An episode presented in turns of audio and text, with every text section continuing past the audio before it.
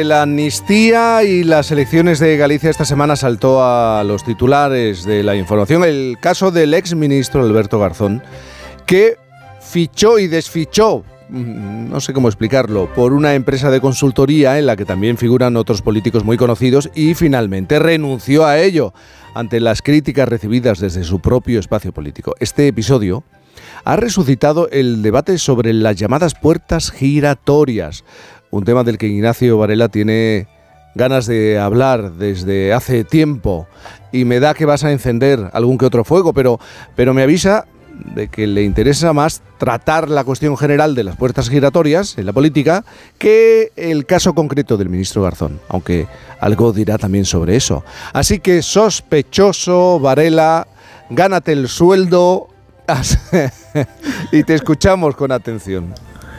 Sí, me interesa el tema este de las puertas giratorias, que es uno de los grandes fantasmas ¿no? de los que se, se, habla con frecuencia. En primer lugar, porque tiene que ver con la salud de la democracia, que ya sabes que es uno de mis favoritos.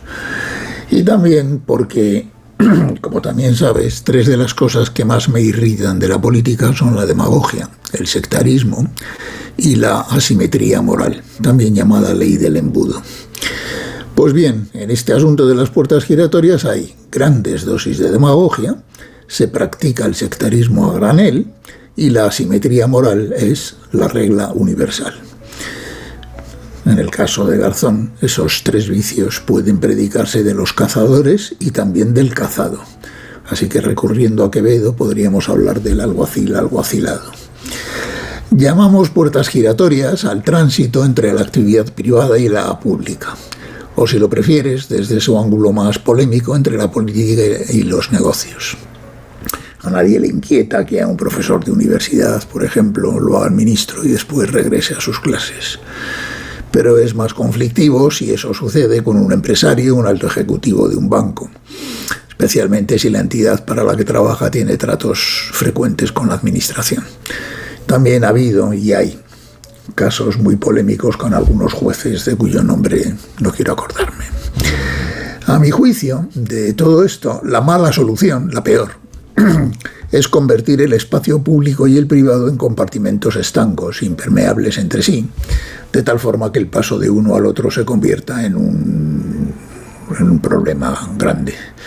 Eso condena a quien se adentra en la política a permanecer en ella para siempre impide que personas con talento procedentes del sector privado se incorporen durante un tiempo a puestos de responsabilidad política sin renunciar a su carrera profesional. Mira, estoy harto de ver a políticos que se aferran a sus puestos y los defienden a dentelladas porque saben que fuera de la política no tendrían ningún futuro, incluso que serían rechazados. Ayer leí un buen artículo de Ángel Villarino que contaba el caso de un exdiputado autonómico que tuvo que borrar de su currículum sus siete años como parlamentario porque precisamente por eso nadie quería contratarlo. Y al revés, me pregunto también cómo reaccionaría la grada de los inquisidores si Ana Patricia Botín o Marta Ortega decidieran incorporarse temporalmente a algún alto cargo en la administración. Pero esto que cuentas, Ignacio, sucede en, en todos los países. Sí, como te decía antes, es problemático en todos los países, pero unos lo manejan mejor que otros. Mira, en Estados Unidos, por ejemplo, todos los políticos importantes han pasado un tiempo en el mundo profesional, empresas, bufetes, centros de investigación, etc. Y prácticamente todos los empresarios y profesionales han conocido por dentro la administración pública. Y yo creo que es bueno que un profesional o un empresario conozca lo que es gestionar intereses públicos y también que un político conozca la experiencia de actuar sin el paraguas del presupuesto del Estado. En la práctica, bloquear las puertas giratorias produce un sistema de selección invertida. Convierte la política en un gueto de mediocres que solo son competitivos en la atmósfera de la burocracia partidaria. Ciertamente, hay peligros en las puertas giratorias que no pueden ignorarse existe el riesgo de que alguien se meta en política para defender sus intereses privados o que al salir haga un uso espurio de la información privilegiada, las influencias y las agendas que te proporciona haber estado en el gobierno. Eh, mi criterio, cuanto más giren las puertas, mejor. siempre que estén bien iluminadas y bien reguladas, sobre todo bien iluminadas. El peligro está en la opacidad. En los países que funcionan saludablemente, esos trasvases se hacen a la luz pública y hay normas y controles eficientes para evitar desviaciones. También se regula y se controla la actividad de los lobbies, que son consultorías que orientan a las empresas en su relación con las administraciones públicas. Su actividad es completamente lícita e ilegal siempre que se garantice que no se traspasa la frontera entre la asesoría y el tráfico de influencias se sabe lo que pueden y lo que no pueden hacer, y ellos mismos mm, se ocupan de vigilar que nadie caiga en tentaciones peligrosas. En España hay una oficina de conflictos de intereses que está pertenece al Ministerio de Hacienda y Función Pública que nadie conoce, que tiene, que nadie conoce. Ahora te daré un dato curioso que tiene que autorizar e informar las actividades de los ex altos cargos en el sector privado. Por cierto, es que es lo que te iba a decir. Esa oficina está dirigida por la misma persona desde el año 2006. Y yo no sé si interpretarlo como un síntoma de máxima eficiencia de esa persona o de máxima inoperancia de ese, de ese organismo. Cuando los ministros dejan el cargo en España, reciben durante dos años una especie de pensión equivalente al 80% de su sueldo a cambio de no realizar ninguna actividad remunerada. Ahora bien, si quieren pueden renunciar a este ingreso, pero aún así tienen que recibir autorización de esa oficina de conflictos de intereses y no pueden dedicarse a nada relacionado con los asuntos que fueron de su competencia en el gobierno. Por ejemplo, no sería admisible que el ministro de Economía pasara a presidir un banco o el de Energía a dirigir una compañía eléctrica privada o el de Obras Públicas una gran inmobiliaria. ¿no? Eh, bueno, esta es la doctrina general. Y preguntarás, bueno, ¿y por qué ha sido tan ruidoso? Tan ruidoso, claro. Claro, el caso de Alberto Garzón. Mira, Garzón combatió fieramente las puertas giratorias como sinónimo de corrupción y organizó persecuciones públicas contra personas de otros partidos que querían simplemente ganarse la vida fuera de la política. Es aquello de la simetría moral que te mencionaba al principio. Bueno, ahora ha recibido una dosis de su propia medicina y resulta que se la han propinado los suyos esa versión inquisitorial de la izquierda que parece pensar que un partido político es una especie de orden religiosa y debes pedirle permiso para todo. No me extrañaría que la propia Yolanda Díaz hubiera llamado a Garzón para reprenderlo por salirse del rebaño. Ahora bien, así entre paréntesis, hay que ver los políticos de esa generación qué crueles pueden llegar a ser y qué pronto se afligen cuando los aprietan. Puño de hierro y mandíbula de cristal. ¿no? Eh, yo creo que Alberto Garzón ha sido un pésimo ministro y no conozco ni me interesan los detalles de su fichaje frustrado por una empresa de consultoría. Pero sé una cosa, que tiene 39 años, que ha dedicado toda su juventud a la política y que nadie tiene derecho a impedirle que haga lo que quiera con el resto de su vida o a montarle una cacería ideológica que es tan injusta y tan sectaria como las que él mismo solía montar contra otros cuando ejercía de martillo de herejes. si yo fuera dirige su partido, le, le, daría las gracias por sus años de militancia y le desearía suerte para el futuro. Pero está claro, Jaime, que la Inquisición no es compatible con la generosidad.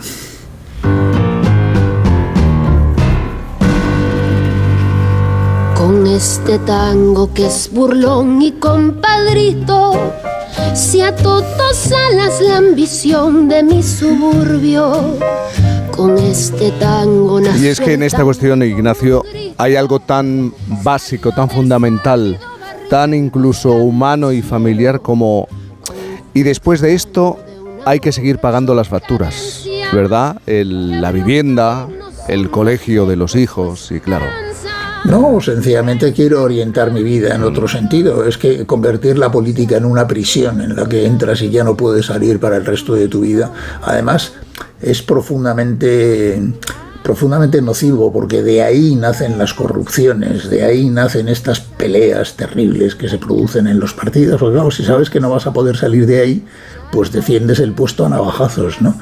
Y sobre todo es lo que te decía, ¿no? Al final resulta que lo que lo que la sociedad renuncia de esa manera es a que nos gobiernen los mejores, sencillamente porque los mejores se van porque no les gusta vivir en una prisión.